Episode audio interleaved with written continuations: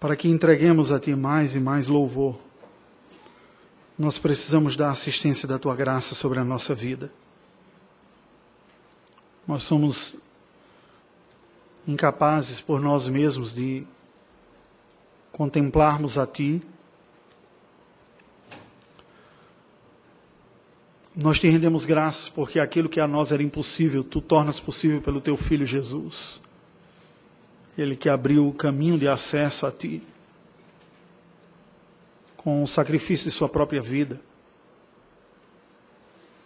Ele que está a interceder por nós todos os dias. Como nós dependemos, ó Deus, da tua graça. Senhor Deus, nós somos uma parcela da tua igreja aqui reunida em culto e em adoração. Deus, eu rogo a iluminação do teu Espírito sobre nós, todos que aqui estamos.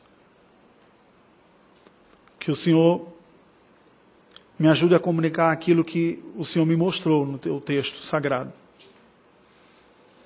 Que o Senhor fale conosco, porque nós precisamos da tua graça trabalhando em nós. Não leve em consideração, ó Deus, as inadequações do mensageiro, que muitas vezes luta contra ti. Mas pela tua compaixão, pela tua misericórdia, pelo teu amor e pela tua glória, eu intercedo em favor da tua igreja nesta manhã e por mim mesmo. Em nome de Jesus. Amém. A vida contemporânea nos apresenta algumas contradições curiosas. As maiores variedades e possibilidades de atuação, de sucesso, de progresso, de prosperidade profissionais nos grandes centros urbanos têm levado a humanidade a um fluxo de urbanização sem precedentes na história. Nós testemunhamos, alguns poucos anos atrás, uma mudança migratória e a civilização humana hoje passa da sua metade vivendo em grandes centros com um fator de urbanização ainda maior. É verdade que as cidades oferecem essas oportunidades e possibilidades. Melhores condições de assistir aos doentes, melhores oportunidades de qualificação, de estudos, pós-graduação, melhores oportunidades de trabalho, melhor remuneração, mas também tem o seu efeito colateral. A humanidade tem experimentado, com, como decorrência dessa urbanização, crises profundas em instituições básicas, entre elas a família. A família tem sido abalada pela emancipação do indivíduo, nessa radical individualização que vivenciamos nestes dias chamados pós-modernos ou mesmo ultramodernos por outros tantos. Instituições outras, como a religião, a polícia também tem sofrido. Como nós podemos entender esta tensão que a vida nos apresenta entre valores instituídos por Deus, como a família e o sucesso pessoal, as oportunidades e as possibilidades? Qual é a fonte dos nossos conflitos domésticos? O que está por trás dos nossos desentendimentos? da falta de resolução de conflitos. Há esperança e ainda há espaço para um verdadeiro amor familiar. Ou os nossos lares estão fadados a serem verdadeiras pousadas, lugar onde apenas se dorme, pois a vida mesmo é vivida fora do endereço que nós registramos em nossas correspondências. O que a palavra de Deus tem a nos dizer? Eu lhe convido a abrir o livro do Gênesis, no capítulo de número 29. Nós vamos acompanhar a história de damas e lutas experimentadas pela família da aliança, a família do terceiro patriarca, Jacó, a partir do versículo de número 31 até o versículo de número 24 do capítulo de número 30. Gênesis 29, 31 até 30, 24. Eu peço que você acompanhe a leitura que passo a fazer. Vindo o Senhor que Lia era desprezada, fê-la fecunda, ao passo que Raquel era estéril. Concebeu, pois, Lia e deu à luz um filho, a quem chamou Ruben, pois disse: O Senhor atendeu à minha aflição, por isso agora me amará meu marido. Concebeu outra vez e deu à luz um filho, e disse: Soube o Senhor que era preterida, e me deu mais este. Chamou-lhe, pois, Simeão. Outra vez concebeu Lia e deu à luz um filho, e disse: Agora, desta vez, se unirá mais a mim meu marido, porque lhe dei à luz três filhos. Por isso lhe chamou Levi. De novo concebeu e deu à luz um filho. Então disse: Esta vez louvarei o Senhor. E por isso lhe chamou Judá, e cessou de dar à luz. Vendo Raquel que não dava filhos a Jacó, teve ciúmes de sua irmã e disse a Jacó: Dá-me filhos, senão morrerei. Então Jacó se irou contra Raquel e disse: Acaso estou eu em lugar de Deus que ao teu ventre impediu de frutificar? Respondeu ela: Eis aqui Bila, minha serva, coabita com ela, para que dê à luz e eu traga filhos ao meu colo por meio dela. Assim lhe deu a Bila, sua serva, por mulher, e Jacó a possuiu. Bila concebeu e deu à luz um filho a Jacó. Então disse Raquel: Deus me julgou e também me ouviu a voz, e me deu um filho. Portanto lhe chamou Dan. Concebeu outra vez Bila, serva de Raquel, e deu à luz o segundo filho a Jacó. Disse Raquel: Com grandes lutas tenho competido com minha irmã e logrei prevalecer. Chamou-lhe, pois, Naphtali. Vendo Lia que ela mesma cessara de conceber, tomou também a Zilpa, sua serva, e deu-a a Jacó por mulher. Zilpa, serva de Lia, deu a Jacó um filho. Disse Lia, afortunada, e lhe chamou Gade. Depois Zilpa, serva de Lia, deu o segundo filho a Jacó. Então disse Lia: É a minha felicidade, porque as filhas me terão por venturosa, e lhe chamou Azer. Foi Ruben nos dias da ceifa do trigo, e achou mandrágoras no campo, e trouxe-as a Lia, sua mãe. Então disse Raquel a Lia: Dá-me das mandrágoras de teu filho. Respondeu ela: Achas pouco me teres levado o marido? Tomarás também as mandrágoras de meu filho? Disse Raquel: ele te possuirá esta noite, a troco, da, a troco das mandrágoras de teu filho. À tarde, vindo Jacó do campo, saiu-lhe ao encontro Lia e lhe disse: Esta noite me possuirás, pois eu te aluguei pelas mandrágoras de meu filho. E Jacó, naquela noite, coabitou com ela. Ouviu Deus a Lia. Ela concebeu e deu à luz o quinto filho. Então disse Lia: Deus me recompensou, porque dei a minha serva a meu marido e chamou-lhe Issacar. E Lia, tendo concebido outra vez, deu a Jacó o sexto filho. E disse: Deus me concedeu excelente dote. Desta vez permanecerá comigo meu marido, porque lhe dei seis filhos, e lhe chamou Zebulon. Depois disso, deu à luz uma filha, e lhe chamou Diná. Lembrou-se Deus de Raquel, ouviu-a e a fez fecunda. Ela concebeu, deu à luz um filho e disse: Deus me tirou o meu vexame. Ele chamou José, dizendo: Dê-me o Senhor ainda outro filho. Queridos irmãos, o texto que nós acabamos de ler nos mostra uma, um episódio, um período na vida de Jacó, que é a constituição da sua família. Mas um período muito curioso no mínimo. Poderíamos dizer outros adjetivos. De difícil compreensão, interpretação, mas certamente muito rico na experiência humana que o texto sagrado registra.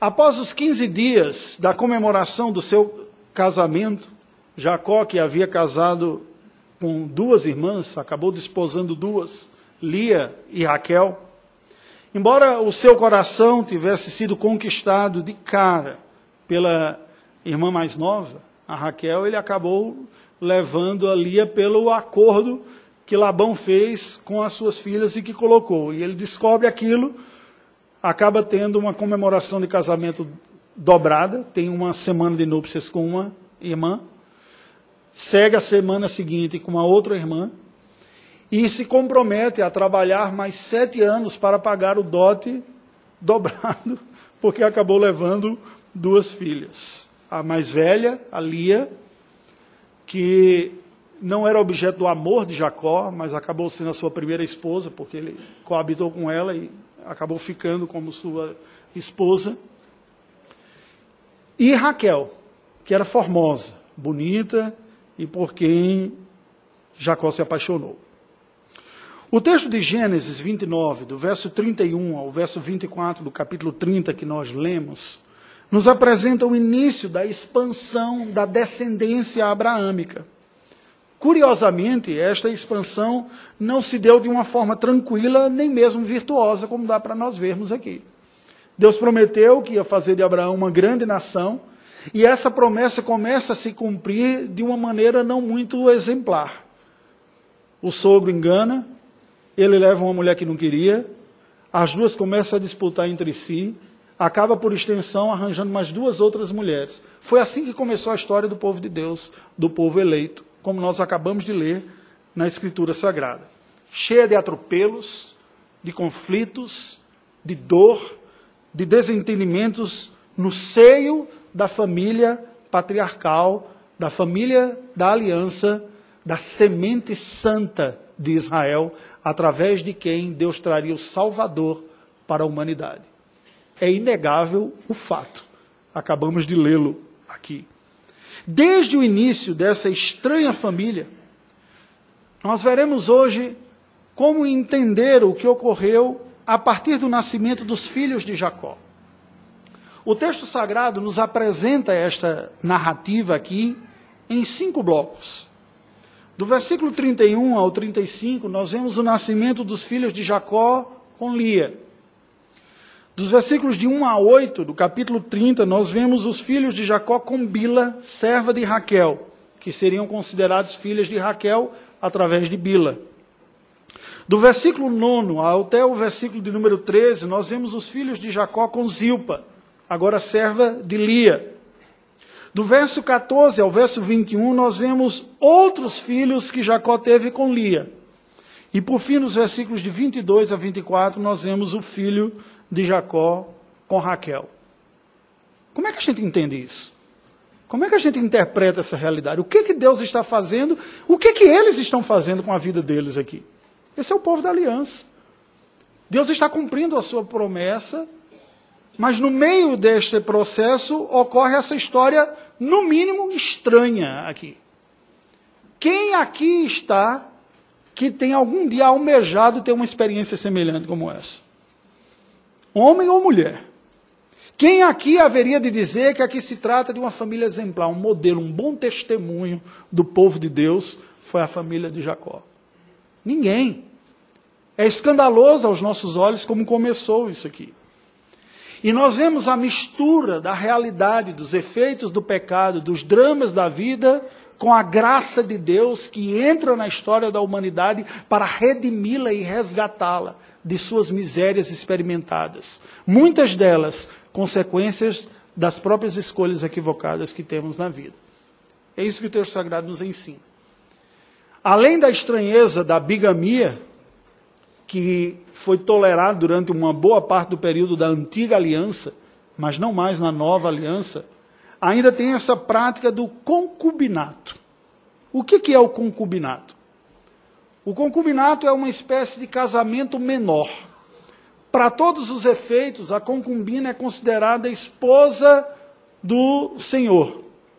No entanto, não é uma esposa de pleno direito, e em pé de igualdade como a esposa legítima.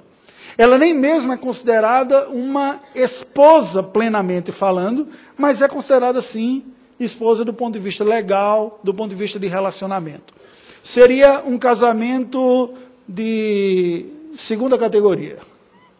É um casamento, tem os seus direitos, todo mundo reconhece como esposa, mas sabe-se que não está em plenos direitos como aquele que foi plenamente, e por isso tem até nome distinto. Ora, o concubinato, assim como o levirato e a poligamia e até mesmo a escravidão, foram práticas comuns na história do Antigo Testamento e qualquer pessoa que leia a Bíblia percebe que lá estava. O autor bíblico chega a dizer que Deus não levou em consideração os pecados da ignorância cometidos no passado.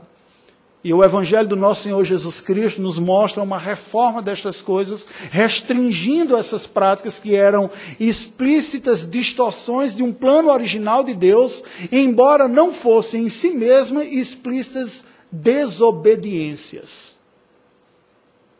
A bigamia, para todos os efeitos, era um casamento entre um homem e mulher, mas não apenas uma, duas. A poligamia, mais do que duas. O concubinato era um casamento, para todos os efeitos, que seria tratado como tal. Um relacionamento fora dos vínculos matrimoniais sempre foi considerado uma quebra do pacto. Por isso que o adultério nunca foi, na palavra de Deus, relevado como sendo tolerado, mas sempre considerado pecado. Mas a poligamia e o concubinato foi tolerado, dadas as circunstâncias a ignorância até os momentos históricos. Tempos de guerra, os homens iam à guerra e morria, sobrava mais mulher. A sociedade resolveu esse problema, permitindo aos homens casar com mais de uma. E o curioso é que a Bíblia legisla normas para que estas relações, que são distorções do plano original, fossem mais humanizadas. E as pessoas não fossem abusadas das relações se normas não tivessem, ocorreria. O que ocorreria se não tivesse estas normas? O concubinato aparece assim, de tal forma que estas mulheres, não apenas Lia e Raquel, mas Bila e Zilpa, se tornam mães de todo o povo de Deus do Antigo Testamento. Preste atenção. O povo de Deus do Antigo Testamento se constituiu em doze tribos que carregavam o nome dos doze filhos das quatro mulheres de Jacó. É ignorância dizer que apenas um casamento estava certo, o resto era tudo desobediência. Deus não tratou assim. Deus tolerou essa prática. Prática que não foi mais tolerada nos dias da nova aliança, uma vez que na nova aliança nós recebemos mais luz mais conhecimento. O Senhor Jesus mesmo aperta e diz: Olha, foi dito dessa forma, eu, porém, vos digo, a coisa vai ser mais apertada. A nova aliança não tem mais essas práticas. Embora o casamento, ainda que polígamo, era considerado casamento. No entanto, não havia mais o direito na igreja do Novo Testamento ter uma liderança que não fosse monogâmica. A palavra de Deus diz que o presbítero deve ser marido de uma só mulher. Mas se a pessoa veio a converter-se já sendo casada com duas, não podia ser crente? Nem ser membro da igreja? Poderia. Mas a restrição é que não poderia ser oficial da igreja, porque na nova aliança as exigências eram maiores. Dadas essas explicações do ponto de vista das relações sociais, vamos ao texto sagrado e olhar para o drama vivido por esta família. O primeiro bloco, que vai do versículo 31 ao verso 35, nos apresenta os filhos de Jacó com Lia. O texto sagrado nos diz no versículo 31 que Deus viu que Lia era desprezada. E por que era desprezada? Porque Jacó não a amou, ele levou por aquele engano que o sogro fez. Não achava ela bonita, nós discutimos isso semana passada. Tinha alguma coisa que incomodava em Lia quando se olhava para ela. Mas Deus que tem um olhar diferente do olhar do homem, viu a dor daquela mulher, o sofrimento que ela passava de não receber aquilo que de direito tinha. Pois não importa propriamente como se chega ao matrimônio. Diante de Deus, matrimônio feito é matrimônio consumado. Importa como se vive o matrimônio uma vez que ele foi consumado. E Lia não estava recebendo a devida atenção o Senhor então a torna fecunda. E Raquel, a amada por Jacó, a bela, era estéril. Os versículos de 32 a 35 nos apresentam quatro filhos que nasceram de Lia, fruto do seu amor com Jacó, da sua intimidade, marido e mulher. O primogênito Ruben, Simeão, segundo, Levi, filho de Lia, e que gerou todos aqueles que ministravam no culto e que dirigiam a adoração do Antigo Testamento. Levi e Judá. de quem vem a descendência que gera o Senhor Jesus Cristo. Não é curioso ver como Deus faz as coisas? A desprezada, a feia, a que sentia não querida, que precisou de ser arranjada, Deus diz: é essa que eu escolho para ser genitora do meu filho no futuro, virá através dela, da desprezada de Judá. Mas quando nós olhamos para o drama vivido pelo casal, pela família, nós percebemos que não é de hoje que casais carentes de atenção nos seus relacionamentos tentam usar os filhos para se unirem. É verdade que tem outros fatores aqui sociais também, porque na cultura do Antigo Testamento, ter muitos filhos significava ser muito abençoado por Deus. A interpretação que se dava aos filhos é que filhos são herança do Senhor. Portanto, quanto maior a herança, mais rico é a pessoa. Não é essa lógica? A minha herança é grande, eu sou rico. Se os filhos são herança do Senhor, quanto mais filho, mais rico eu sou. Se pensava assim. E uma vez que as mulheres eram quem geravam, elas eram consideradas geradoras da riqueza. Então, uma mulher que gerasse muitos filhos era considerada como uma mulher virtuosa, ricamente abençoada por Deus. No entanto, o que nós vemos das falas de Lia nestes versículos é como ela olha com expectativa e vê no nascimento de cada um dos filhos uma realização e uma forma de ter o seu marido um pouco mais perto de si. Já que ele não tem um interesse natural por mim, eu pegarei pelos filhos. Não é de hoje que isso ocorre. Até hoje, casais, quando enfrentam alguns problemas, até crise conjugal, dizem: vamos ter um filho para ver se a gente se anima, né? Se o filho nos aproxima, porque a gente está meio estranho, aí vai dar um ar novo na família. Ao invés de resolver as questões, tenta resolver colocando filhos no mundo. Eles devem existir, devem vir ao mundo mas não por essa razão. Não como objetos para resolver pendências e crises do relacionamento. No capítulo 30, versículos de 1 a 8, nós vemos agora os filhos de Jacó com Bila. Porque o que ocorreu? Raquel olhava e dizia: Eu sou amada, eu sou a predileta, eu sou a bonita, eu chego chegando, né? Só que agora, Jacó só quer saber da Lia que ele nem queria. Ele visita lá, fica brincando. Ei, carro, benzinho, vem cá. Levíssimo, meu. Oh, tá forte, é um monte, é igual o papai. E Raquel olhando aquilo, babando. E nada acontece comigo. Eu não admito. Eu sou a mais bonita. Eu fui desejada por Jacó.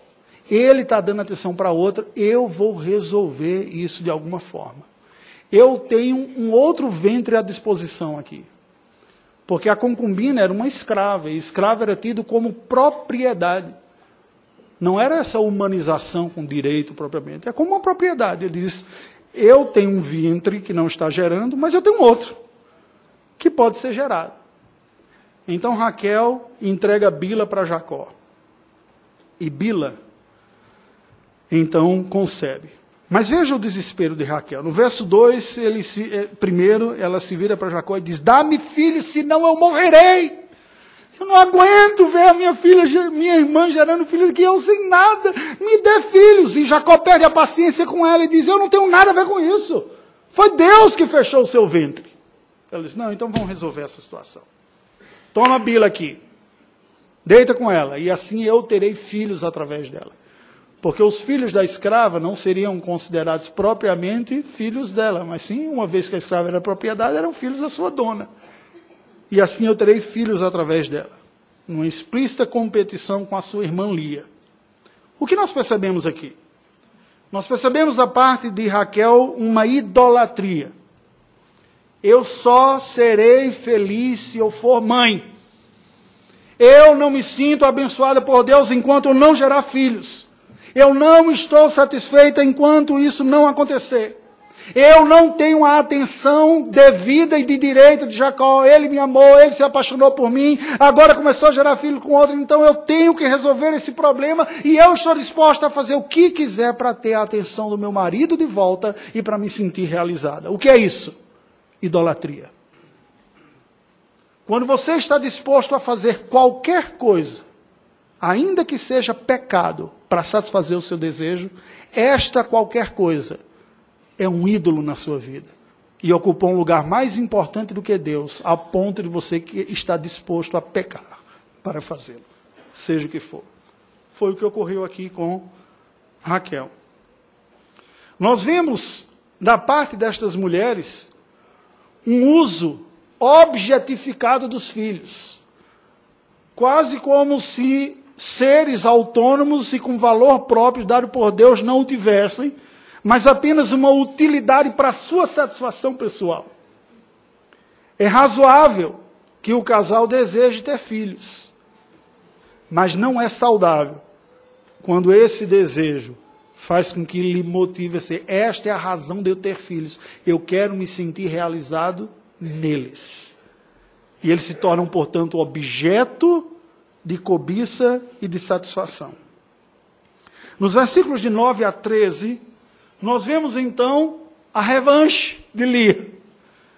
Raquel agora passou a ter filhos através de Bila, sua serva. E Jacó então divide a atenção, já não vai mais tanto à tenda de Lia e brinca com os seus filhos, que ela tinha finalmente conseguido a atenção ao dar quatro filhos para ele. Mas ela não está mais concebendo. E Raquel agora está feliz com os dois filhos que ganha através da sua serva Bila. O que Lia faz? A mesma coisa.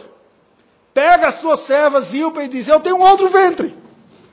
E eu vou receber mais filhos agora através desse outro ventre. E entrega Zilpa para Jacó. E Zilpa concebe, dá à luz a Gade e a Zer. E Lia comete o mesmo pecado de Raquel. E diz a mesma ideia. Agora eu sou afortunada. Agora eu sou feliz. Porque eu tenho de novo a atenção do meu marido e eu continuo gerando filhos. Veja, queridos, que a trama de Labão com as suas filhas, ao invés de solucionar o problema, de tratar piedosamente a situação, gera um padrão, um vício de comportamento pecaminoso em toda a família. As filhas aprendem com os pais a manipularem, a usarem, e quem parece que está mais perdido em toda essa história é Jacó, de uma tenda para outra, de uma mulher para outra, dizendo. Alguns mais carnais podem dizer, ele passou, foi bem. Mas isso não convém a alguém piedoso. E não apenas por pieguice. Não deve ter sido fácil administrar quatro TPMs no mês. A atenção de quatro mulheres, quatro chamados para discutir a relação. Já pensou? E a demanda de quatro filhos para brincar e fazer não deve ter sido fácil. Nos versículos de 14 a 21, nós vemos então os outros filhos de Jacó com Lia. Depois que houve esses outros filhos todos, a palavra de Deus vai nos apresentar nos versículos de 14 a 16 uma, um episódio muito curioso. Rubem, o primogênito, já crescido aqui, sai, vai para a ceifa de trigo e acha algumas mandrágoras. O que são mandrágoras? Mandrágoras são uma espécie de raiz, cujo formato lembra um boneco humano. Lembra as pernas e um corpinho. Os estudiosos indicam que, possivelmente, em virtude disso, foi associado uma superstição de que as mandrágoras teriam um poder de fertilização humana. Como ele é um bonequinho, coisa de magia, né? É um bonequinho, parece um ser humano, então se você fizer um tempero, um chá, alguma coisa com isso aqui, então você vai. Então essas crendices já existiam desde aquele tempo e hoje ainda existem algumas coisas desse tipo. O curioso é nós vermos que Lia recebe de, de seu filho essas mandrágoras e então há uma verdadeira negociação aqui pelo marido e pelas mandrágoras. Olha só, verso 15. Respondeu ela: Achas pouco de teres levado o marido? Tomarás também as mandrágoras de meu filho? Disse Raquel: Ele te possuirá esta noite a troco das mandrágoras de teu filho. Raquel estava insatisfeita, estava vendo que agora Lia estava recebendo novos filhos através de Zilpa, e ela diz: Eu tenho que resolver essa situação de novo. Uma verdadeira competição aqui. Como foi o filho de Lia que achou as mandrágoras, ela vai negociar. Diz: Olha, me dá as mandrágoras. Ele disse: Não. Você está querendo tomar tudo. Eu estava aqui, Jacó estava me dando atenção, você foi lá, deu a sua serva, ela engravidou. Aí depois eu entreguei a minha serva e ele me deu um pouquinho mais de atenção de novo. Agora você quer a mandrágora para fazer o chazinho e ficar grávida. Não vai dar, não. Ele disse: Não, então vou fazer o seguinte: eu vou subir a cota. Eu compro essas mandrágoras por uma noite com Jacó. Gente, é triste. Pode parecer engraçado, mas é triste. Isso é uma conversa de golô que está ocorrendo aqui. Eles estão rifando aqui à noite com, com o próprio marido, elas estão rifando entre si. E quando Jacó chega em casa, a Bia diz: oh, Hoje você vai na minha tenda. Como assim? Já negociei tudo com Raquel e hoje à noite é comigo. Sabe o que torna essa história um pouco mais curiosa? A Bíblia diz que Deus lembrou-se de Lia e que ela concebeu. Raquel cede o seu marido, pensando que vai usar essa simpatia aqui para engravidar. Lia recebe o marido na sua tenda, digamos, uma noite não muito romântica, porque foi fruto de uma negociação. Eu não quero imaginar o quão possa ter sido romântico aquilo lá, mas o texto sugere que não foi uma coisa muito romântica. Mas a Bíblia diz que Deus se lembrou de Lia e teve compaixão dela. E ela torna a engravidar. As ironias divinas aparecem claramente aqui. Porque Lia concebe de Jacó a Issacar, Zebulon e Diná, uma filha. A ambição supersticiosa das mandrágoras envolvendo Raquel e Lia, que cede Jacó por uma única noite, é sublevada, é superada pela excelente compaixão e misericórdia de Deus. Está todo mundo errado aqui. Mas Deus teve compaixão do povo da aliança.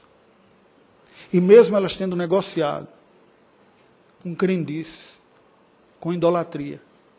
Deus tinha um plano que ia para além delas e que não dependia da capacidade delas de serem pessoas piedosas e virtuosas para que isso se concretizasse na vida delas. A graça de Deus superabunda sobre a nossa miséria. Por fim, o texto sagrado relata o fim dessa formação da família, da aliança, nos versículos 22 a 24 com a gravidez de Raquel.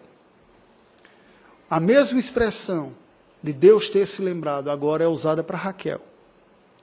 Deus se lembrou de Raquel e ela gerou um filho. Finalmente.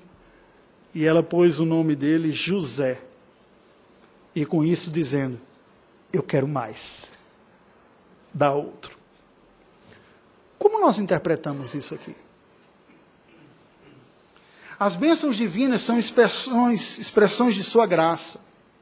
Raquel era amada, bonita.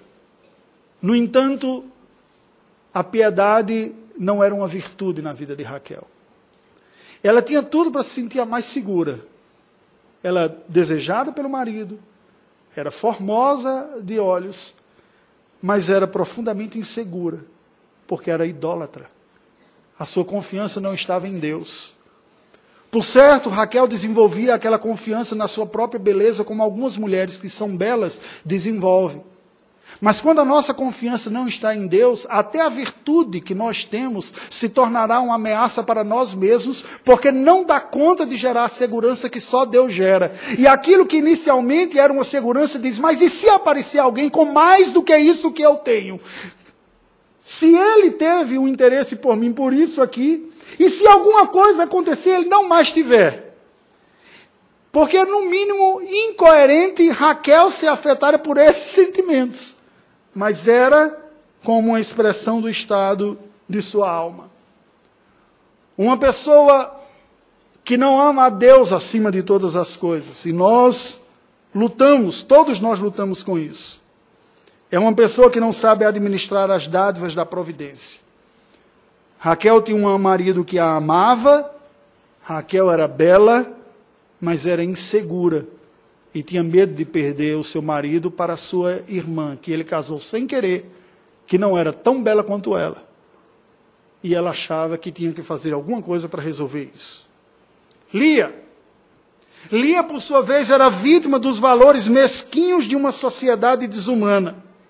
E por isso ela tentava compensar o seu desprezo na incansável tarefa de parir. Enquanto eu puder gerar filhos, eu gero, porque eu terei sempre a atenção do meu marido para comigo o tempo todo. Uma máquina de gerar filhos para ter a atenção do marido. Triste a situação da alma dessas duas mulheres, matriarcas do povo de Deus. Jacó parece ser o mais perdido nessa história toda de uma tenda para outra, entre um choro de bebê aqui e uma noite com uma noiva diferente acolá, não conseguia apacentar o coração das suas mulheres. Não conseguia ajudá-las a confiarem em Deus e satisfazerem-se no Senhor. E Deus? Onde está Deus nessa história? No meio desse povo.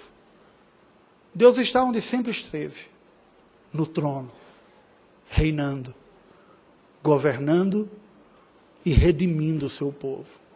Chamando o seu povo para parar de valorizar e depositar as suas confianças naquilo que perece: beleza, riqueza, sabedoria, estratégias humanas para resolver os problemas e olhar para Ele. Deus está no trono, soberanamente alcançando e cumprindo o seu propósito, mesmo nas escolhas erradas e nos pecados no meio do seu povo.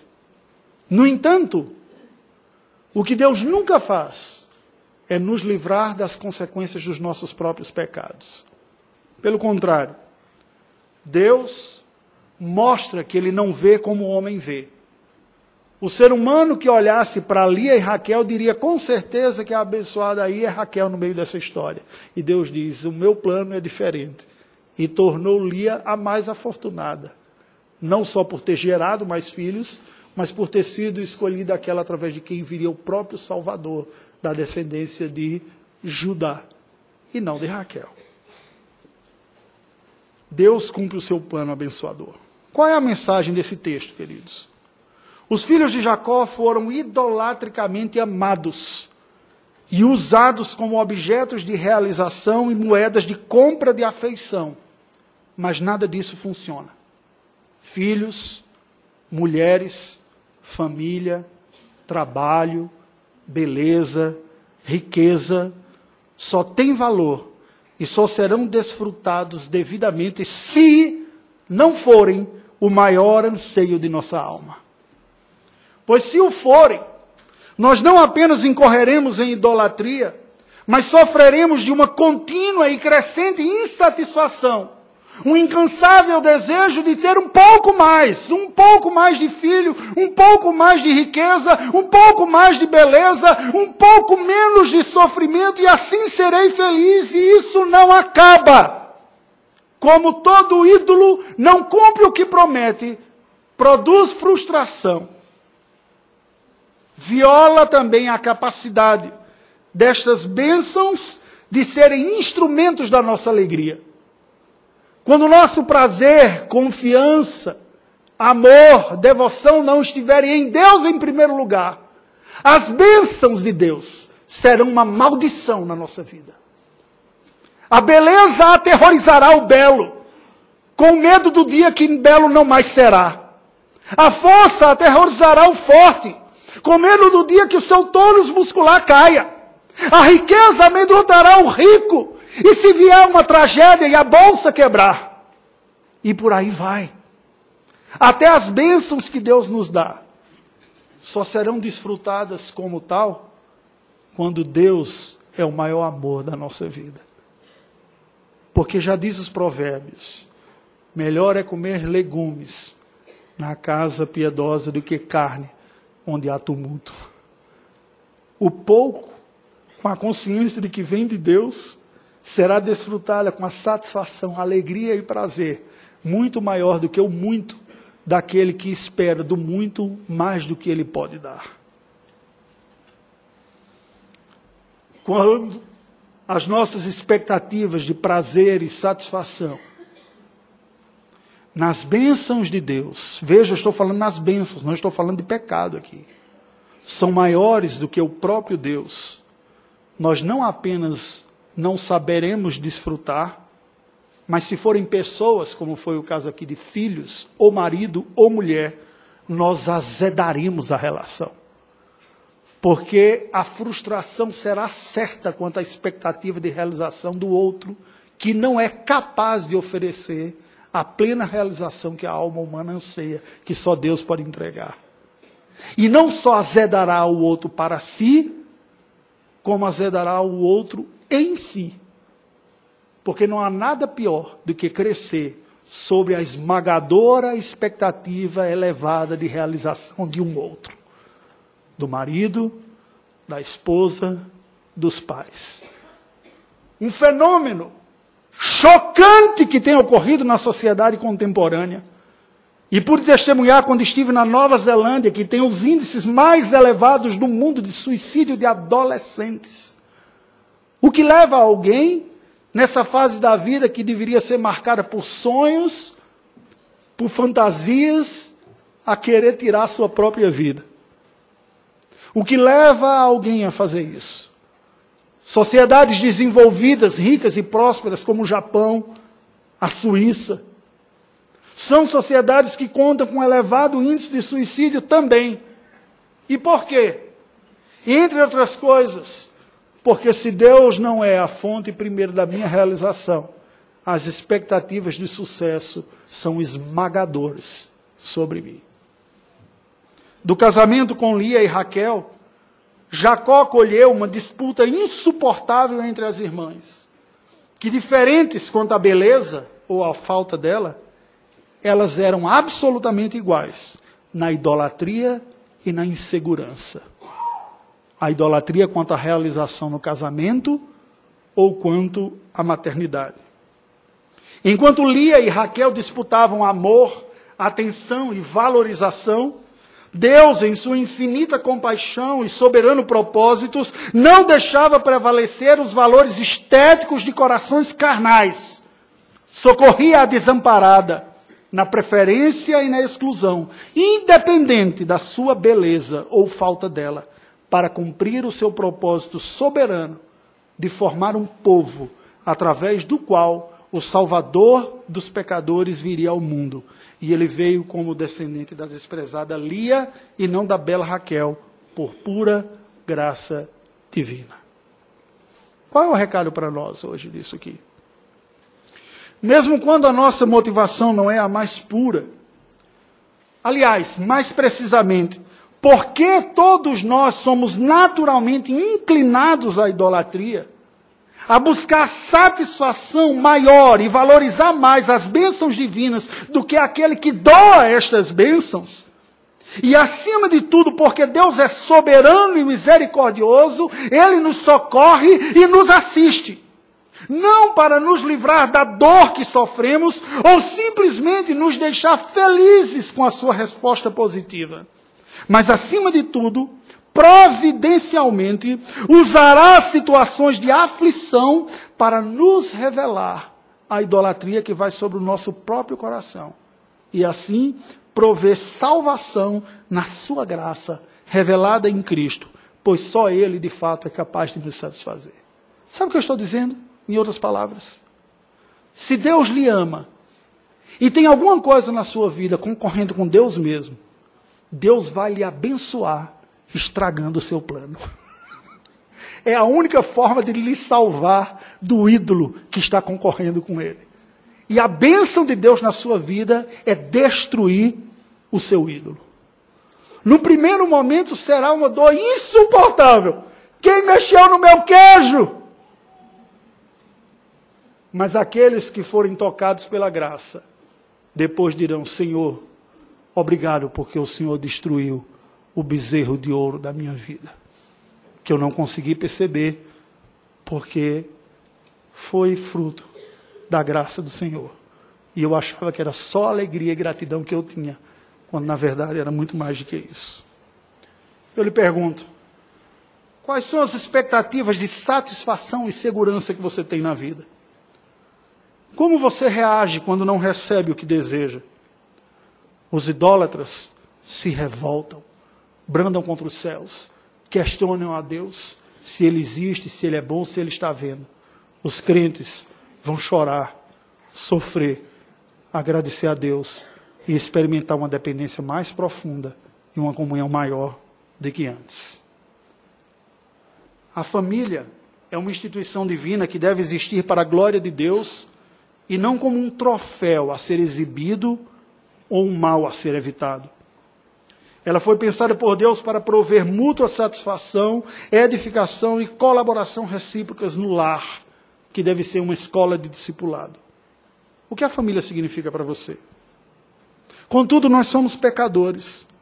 E toda família precisa aprender a visitar a cruz, confessar pecados, receber perdão. Porque somente caminhando com Cristo, com fé nele, buscando a sua glória, é que essa instituição cumprirá o seu propósito. Buscar a realização no lar é uma idolatria. E se você não tem percebido isso, se Deus lhe ama, ele haverá de quebrar essa estátua diante dos seus olhos, para que você se volte para ele. Se as crises na sua família lhe tornam mais consciente de suas falhas e dependência de Deus, a graça de Deus está operando no meio dessa dor e desse sofrimento que você espera, experimenta. Mas se as suas lutas domésticas só geram revolta e frustração, questionamentos e insatisfação, há um sinal vermelho de idolatria gritando sobre a sua cabeça. E Deus lhe chama ao arrependimento e a encontrar nele o seu perdão, a satisfação valor e honra para a vida. Se você ouve pessoas dizendo, ah, com uma família como essa, você não é abençoado, não, você é de segunda categoria. Eu não sei a história da maioria de vocês aqui. Quem foi o pai, quem foi a mãe, qual foi o relacionamento com seus irmãos. Mas uma coisa eu digo para vocês: não faz diferença nenhuma para mim. Não faz nenhuma diferença para Deus. Porque a graça superabunda sobre o pecado.